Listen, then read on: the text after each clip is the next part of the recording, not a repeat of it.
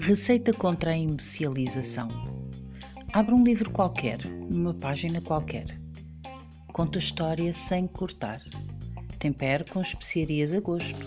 Passe manteiga em vinha de alhos na página, cobrindo-a com os ouvidos das crianças até que se desfaçam em amor pelas histórias. Repita os passos ao ensinar a receita do pensamento crítico. Lave-o bem deixando-o refogar em rédea solta, no maravilhamento com o mundo e em encantamento com o pensamento. Guarda o caldo. Não deixe queimar as conversas e as ideias em frigideiras marteladas de preconceitos esturricados.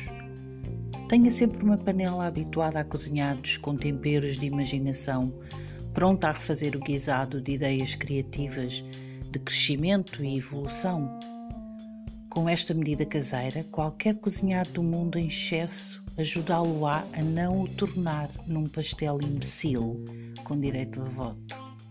Refrigera marinada diariamente. Se não respeitar a liberdade e se tornar um preso mental de um cozinhado, em labaredas grossas e altas, terá como resultado uma mesa onde os piores imbecis ricos comerão os mais empobrecidos imbecis. Qualquer prato sem graça de encantamento deverá ser recusado em qualquer mesa. Levante-se e volte à preparação inicial. Atire generosas pitadas de poesia sexy. Observe o que a rodeia com amor e enfeite com beijos delicados. A vida é feita para comer. Sirva-se generosamente e das suas calorias deixe-se engordar.